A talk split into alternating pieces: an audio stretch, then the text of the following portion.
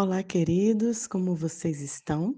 Vamos para o episódio de número 23, A Vida de Jesus, o Nazareno, e hoje sobre o jejum.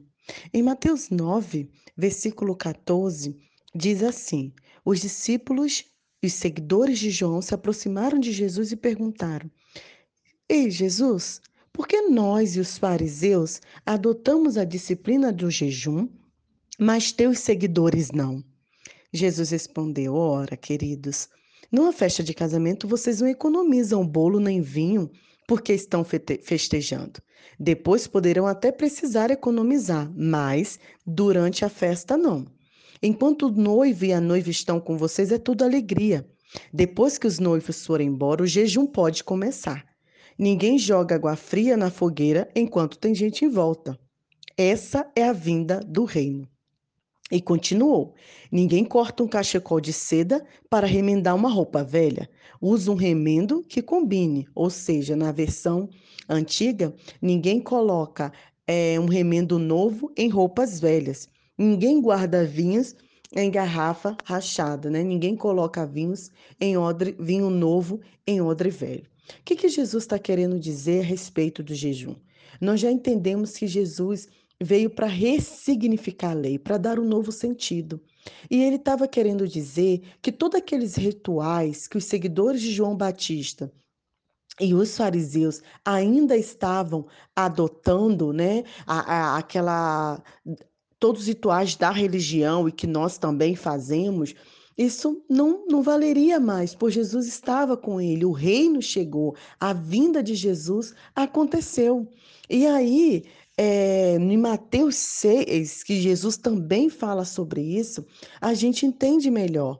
Porque Jesus vem falando assim: olha, ok, já que vocês querem jejuar, façam assim. Se concentrem, para se concentrar em Deus, ok, tudo bem, podem jejuar mas não façam disso um espetáculo. Você vê que tem pessoas que anunciam que estão jejuando, né? Tem pessoas que fazem campanha de jejum. Olha o que Deus fala, olha o que o Senhor Jesus nos diz.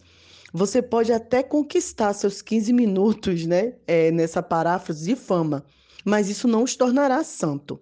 Se você estiver exercitando alguma disciplina espiritual no seu coração, ou seja, você quer deseja, você deseja exercitar uma disciplina espiritual no coração, Haja normalmente diante dos outros.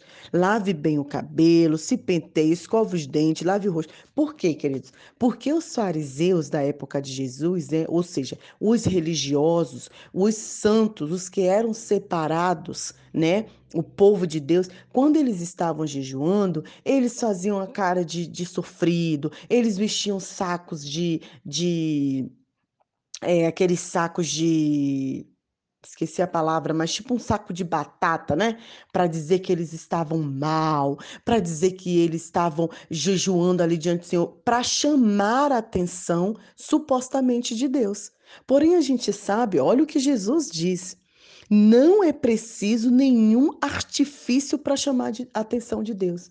Queridos, é difícil a gente, como cristão, discípulo de Cristo, entender isso, mas Ouça o que eu estou a te falar. Nós não precisamos fazer nada para conquistar o Senhor.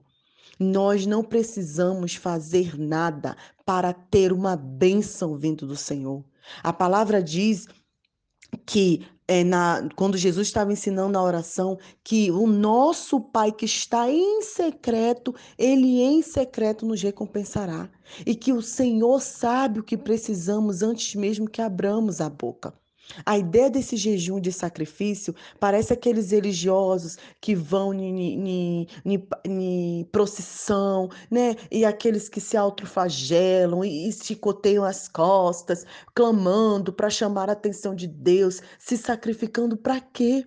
Cristo já se sacrificou por nós, glória a Deus por isso. Mas, irmã Nai, e o jejum? Ó, se você deseja ter uma disciplina espiritual com Deus, algo para você e Deus em comunhão, ninguém precisa saber, né? E ele não vai deixar de ver o que você está fazendo. O Senhor recompensará muito bem. Né? Eu não entendia muito isso, mas eu lembro que eu sempre falava para meu pai: não, pai, a gente tem que orar em relação a isso, a gente tem que jejuar, a gente tem. Um dia meu pai falou assim: não, Oração não é para isso. É, parece que a gente quer tentar convencer Deus, sabe? Parece que a gente quer mandar em Deus. Então, ó Deus, tô aqui, hein? Eu tô me sacrificando pelo Senhor. Agora o Senhor vai lá e faz. Não é assim que funciona, queridos. O amor de Deus por nós não nos pede sacrifícios, não nos pedem rituais, não nos pede nada que vá é, fazer com que a gente se. Hum, eu estou querendo usar uma palavra que tantos moçambicanos quanto brasileiros usam, mas aquela, aquele orgulho, né? Olha, aquilo ali aconteceu porque eu, eu jejuei, eu sou uma mulher de oração. Não, queridos, aquilo aconteceu ou deixou de acontecer porque o nosso Deus é misericordioso. A minha sogra sempre tem uma palavra assim, ela sempre diz assim: se eu estou casada há 36 anos, se meus filhos estão bem, estão casados, estão com saúde, isso é graça de Deus. Isso não é porque eu sou uma boa crente, não é porque eu fiz jejum, não é porque eu fui para a igreja, isso é graça. E graça é favor e merecido. Nós vamos estudar logo mais à frente o que é essa graça maravilhosa de Jesus. Então pense sobre isso. Olha mais uma vez o que Jesus diz: não é preciso nenhum artifício para chamar a atenção de Deus, né? É, tem uma música que a gente cantava assim: Olha para mim, eu Senhor, olha para mim. Queridos, não precisa saber por quê? Chega a me emocionar agora. Quando Zaqueu subiu na figueira para ver Jesus, ele não pediu para Jesus olhar para ele, mas assim que ele subiu, Jesus, mesmo imerso à multidão, Jesus olhou para Zaqueu e sabia a necessidade de Zaqueu e trouxe salvação à casa de Zaqueu.